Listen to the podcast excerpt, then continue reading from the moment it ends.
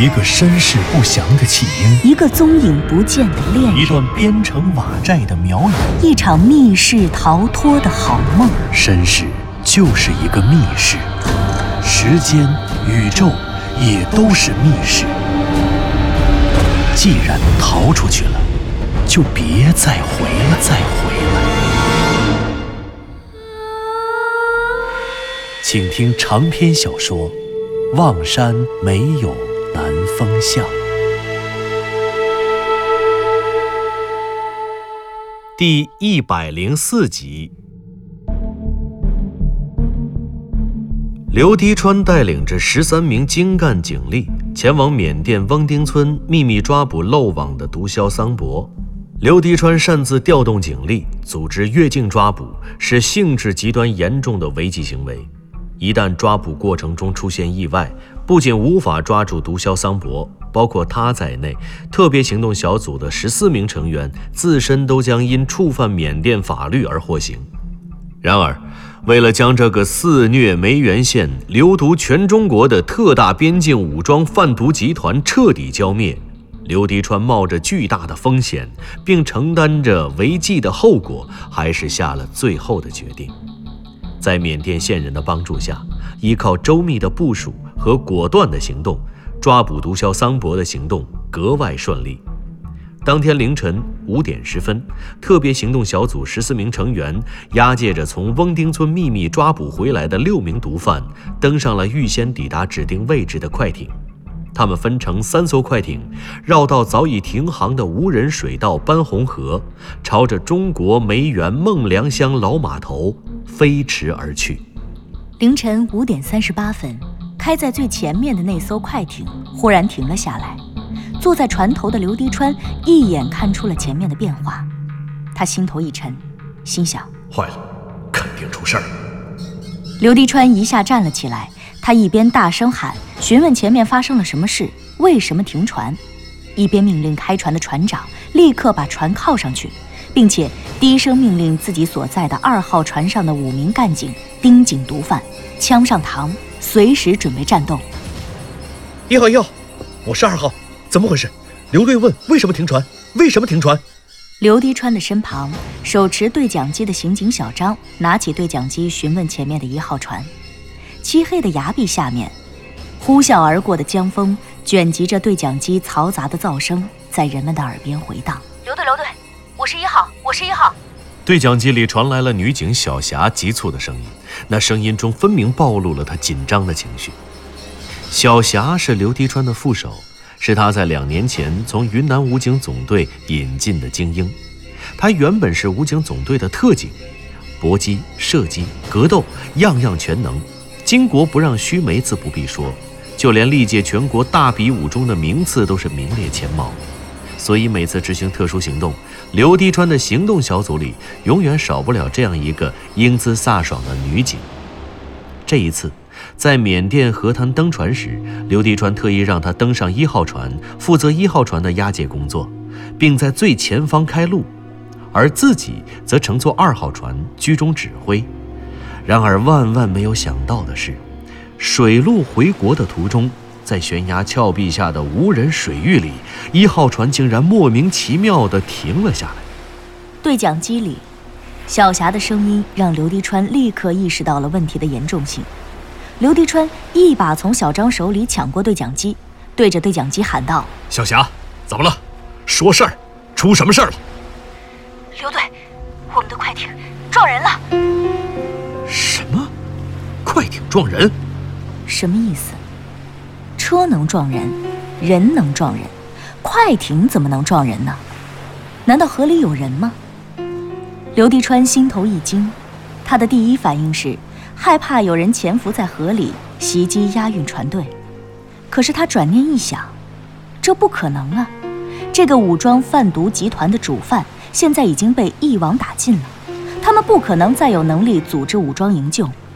即便是有这个能力，一则反应不会这么快，赶到这片水域设伏；再者，就算是设伏，也不可能从水里进行攻击。于是，刘迪川一面命令二号船立刻靠上去，一面对着对讲机喊道：“小霞，小霞，小霞，你说清楚点，什么撞人了？这个时候，小霞的声音镇静了许多，她回答道：“刘队，刚刚我们的快艇撞上了一个人，我现在正在命令他们把人捞上来。是死人吗？”刘迪川根本没有思考，便直接做出了反应。这地方怎么会有活人？难不成有人天不亮就到这激流险滩里来游泳不成？再说了，这地方水流的速度太快，人想游也游不成啊！浮尸，肯定是浮尸。刘迪川的心里已经有了答案。刘队，是死人，是个男的。我估计，是飘下来的。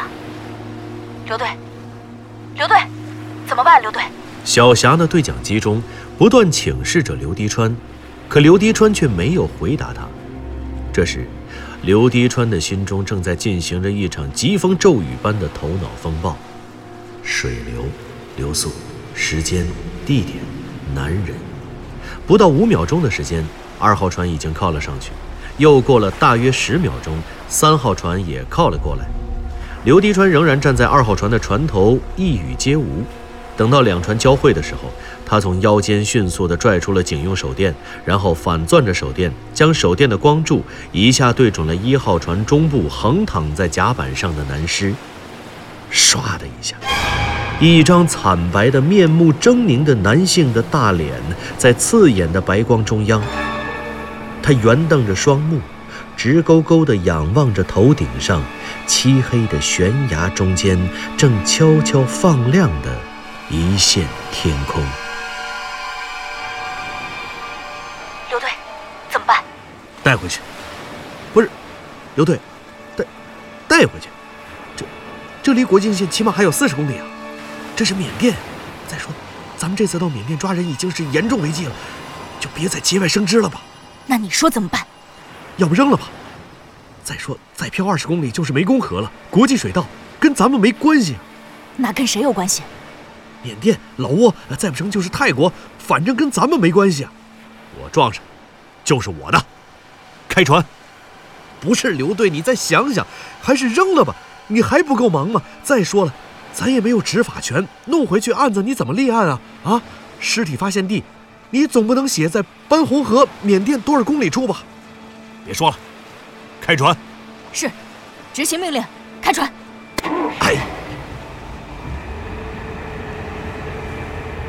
刘迪川的得力副手刑警小张的担忧和顾虑丝毫也没有错。次日上午十点半，当刘迪川率领特别行动小组十三名精英押解着包括毒枭桑博在内的六名毒贩，从梅园蒙梁乡老码头上岸，转陆路。并经历了四个多小时的艰苦跋涉，赶回梅园县公安局的时候，梅园县公安局局长李仁刚已经堵在了刑侦支队的办公室里，把办公桌拍得山响。这位年过半百的老局长，两天前接到省厅的紧急通知，赶赴昆明开会。他当天中午前脚刚从省厅的会议室里迈出来，就听说了梅园这边由于毒贩交易的临时变化，前夜刘迪川已经组织刑警队对武装贩毒集团进行了抓捕。可是他得到的口头报告中，刘迪川隐瞒了贩毒集团骨干之一毒枭桑博潜逃的情况，并未逐一汇报被抓获的毒贩名单。不过，老局长李仁刚深知此案关系重大，于是连夜驱车近十八个小时，终于于次日凌晨五点赶回了梅园。然而，他刚到梅园县公安局，却得知刘迪川竟然前夜私自带了十三个警员去缅甸秘密抓捕在前日行动中逃脱的毒枭桑博，而现在所有队员，包括刘迪川自己，可能仍在缅甸。至少尚处于失联的状态。如此胆大妄为到不可思议的违纪行为，让这位在边境小城公安系统工作了一辈子的老局长怒不可遏，又心惊胆战。当他得知刘迪川计划在蒙良乡老码头上船，并已分派警力在老码头准备接应时，便不断询问接应人员，直到早上七点二十分。负责接应的人员传回了特别行动小组全体成员毫发无损，并顺利抓获包括毒枭桑博在内的六名毒贩的消息时，李仁刚局长悬着的心才终于踏实下来。然而，当三个小时以后，前去接应的人员加上特别行动小组和被押解的毒贩陆续抵达公安局时，站在公安局大门口的李仁刚最先看到的，居然是那具被刘迪川在缅甸水域内捞上来的男性浮尸。这让李仁刚又一头扎回了刑侦支队的办公室，怒不可遏地大拍桌子。他对自己的这位爱将实在是有些忍无可忍，公然违纪还不说，居然还去缅甸捞浮尸，节外生枝，给自己找麻烦。李仁刚自己暗骂自己没有先见之明，从前光听说能打仗的将都不爱听指挥，可万万没想到这么不听指挥。于是他在刑侦支队的办公室里一圈一圈的转悠，直到刘迪川推门自己走了进来。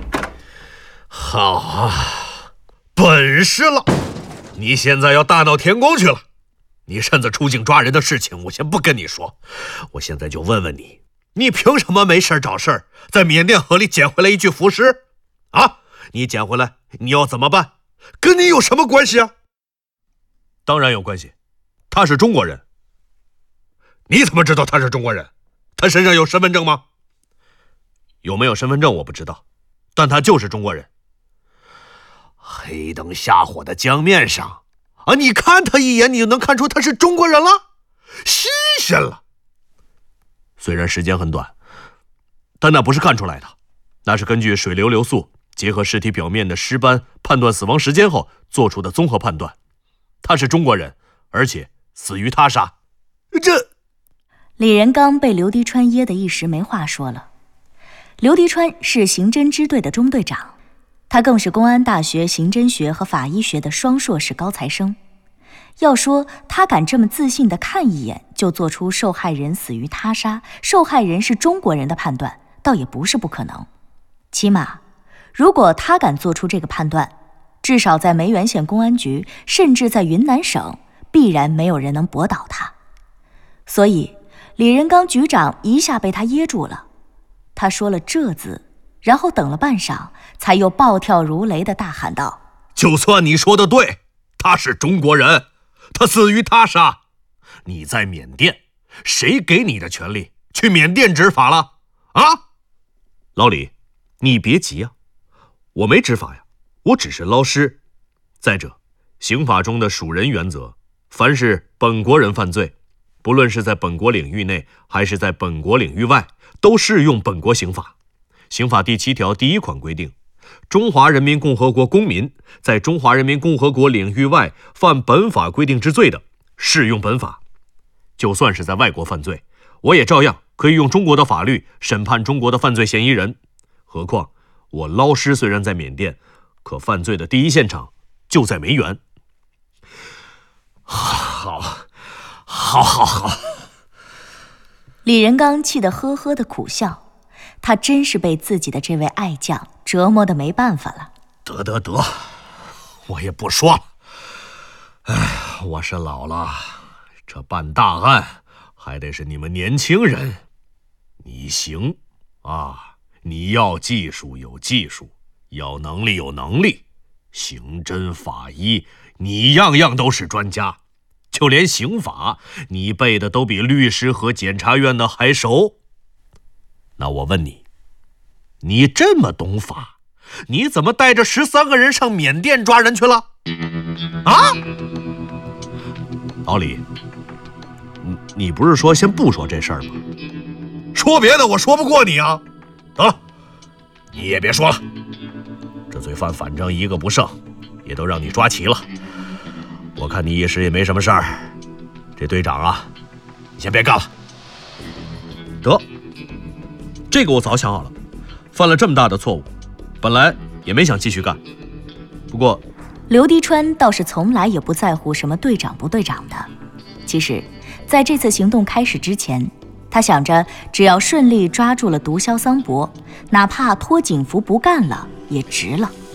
可现在，要是真的就此把他调离一线，甚至脱了他的警服，他却心有不甘，因为他的手上已经不比几个小时之前刚刚抓获桑博时的情形了。当时他两手空空，可现在他的手上还有一桩案子没有破。于是，此刻他看着老局长李仁刚的脸，他自己原本一脸严肃的脸上忽然乐了出来。李仁刚看着他，自己也不禁苦笑了出来。这一刻，李仁刚知道自己真的老了。像这样的跨国武装贩毒大案，靠自己以及自己这一辈人，恐怕是永远也侦破不了的。那个时候的中国警方还缺乏国际协作的能力与机制，而金三角世界毒品工厂的未来，恐怕必须依靠这些敢于打破常规。敢于火中取栗的年轻人，胆大心细、果敢英勇的行动去终结了。于是，李仁刚闭上了双眼，一拍桌子，对刘迪川喊道：“出去，出去！你自己惹的麻烦，自己去解决，这儿没人管你。”得嘞，谢了啊，老李。刘迪川随手关上了办公室的门，面带笑容，大步流星的。朝法医室中那具新鲜的男尸走去。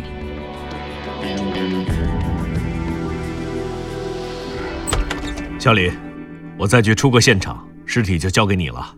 哦，对了，重点是肺部，认真找找，看看死者的肺里有什么水生物残留，回头提取出来，我下午回来看。是，刘队。刘迪川站在法医室里，又从头到脚端详了一遍。他从斑红河里捞出来的那具男尸，看来确实没有可致命的体外伤。有限的体外伤看起来都是死后在河水中遭遇暗礁撞击所留下的。左手的中指指甲内有一些很淡的红线，红线紧贴着指甲和肉的缝隙，看起来是血液被斑红河的河水稀释之后的痕迹。可是，这血液……小李，再查一下死者左手中指里的东西是什么，跟死者的血型做个比对。刘迪川看完之后，把手套一扔，对法医小李说着，然后他扭过头，一边往外走，一边拍了拍已经习惯性的跟在他身后的小霞，说了一声：“走。”是刘队。哎，等一下！刘迪春好像忽然想起了什么，他本来已经迈开的腿，又像钉子一样钉在了法医室的门口。然后转身对着小霞和小李：“怎么了，刘队？你想到什么了？”“啊，没什么，以后叫小刘，别叫刘队了。”“是刘队。”“是刘队。”哎，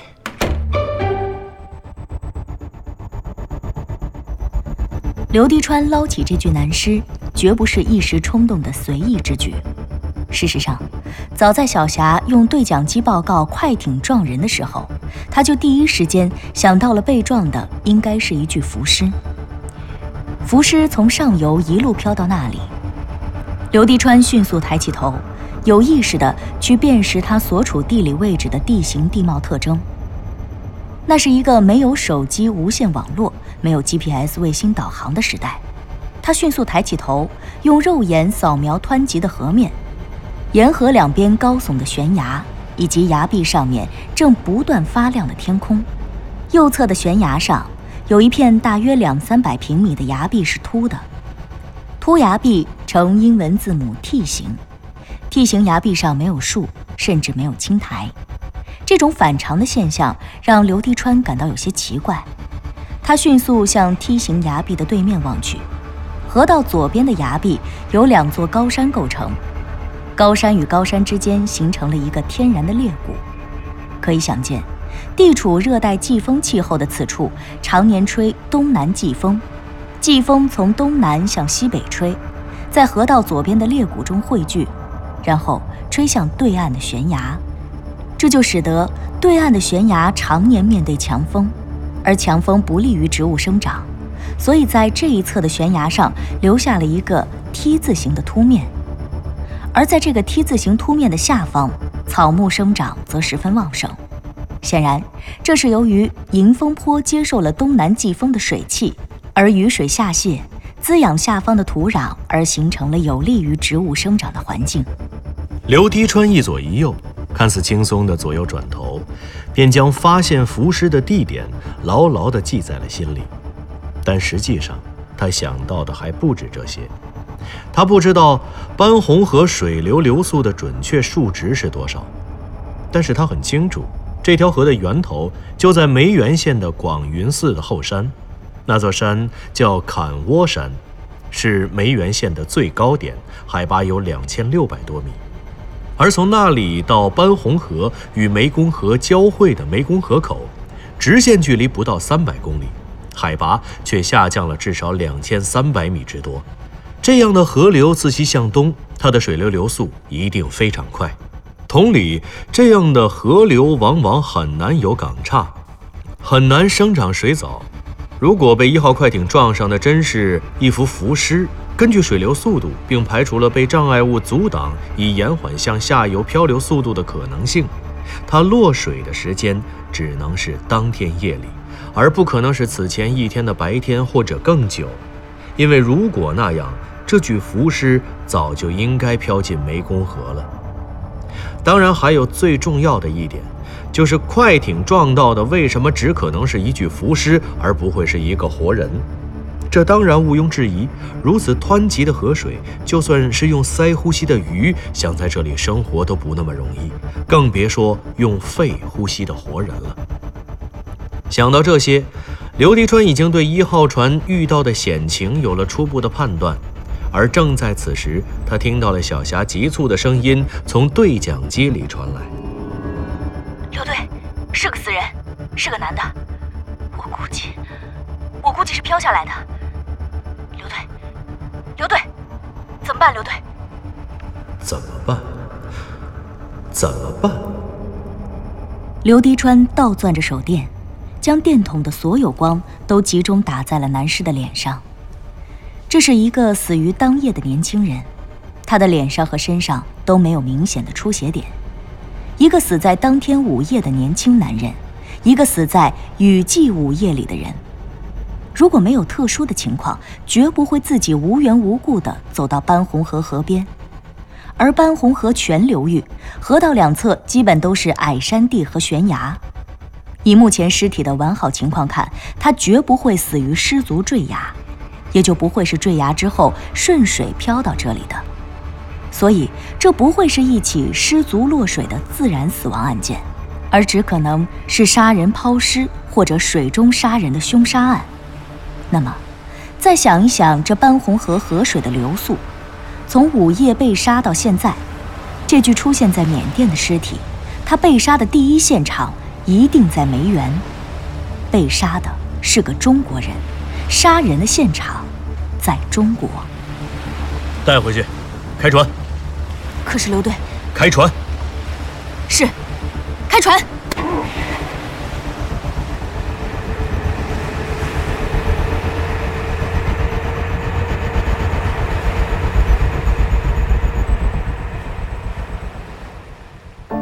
您刚刚听到的是长篇小说《望山没有南方向》，作者。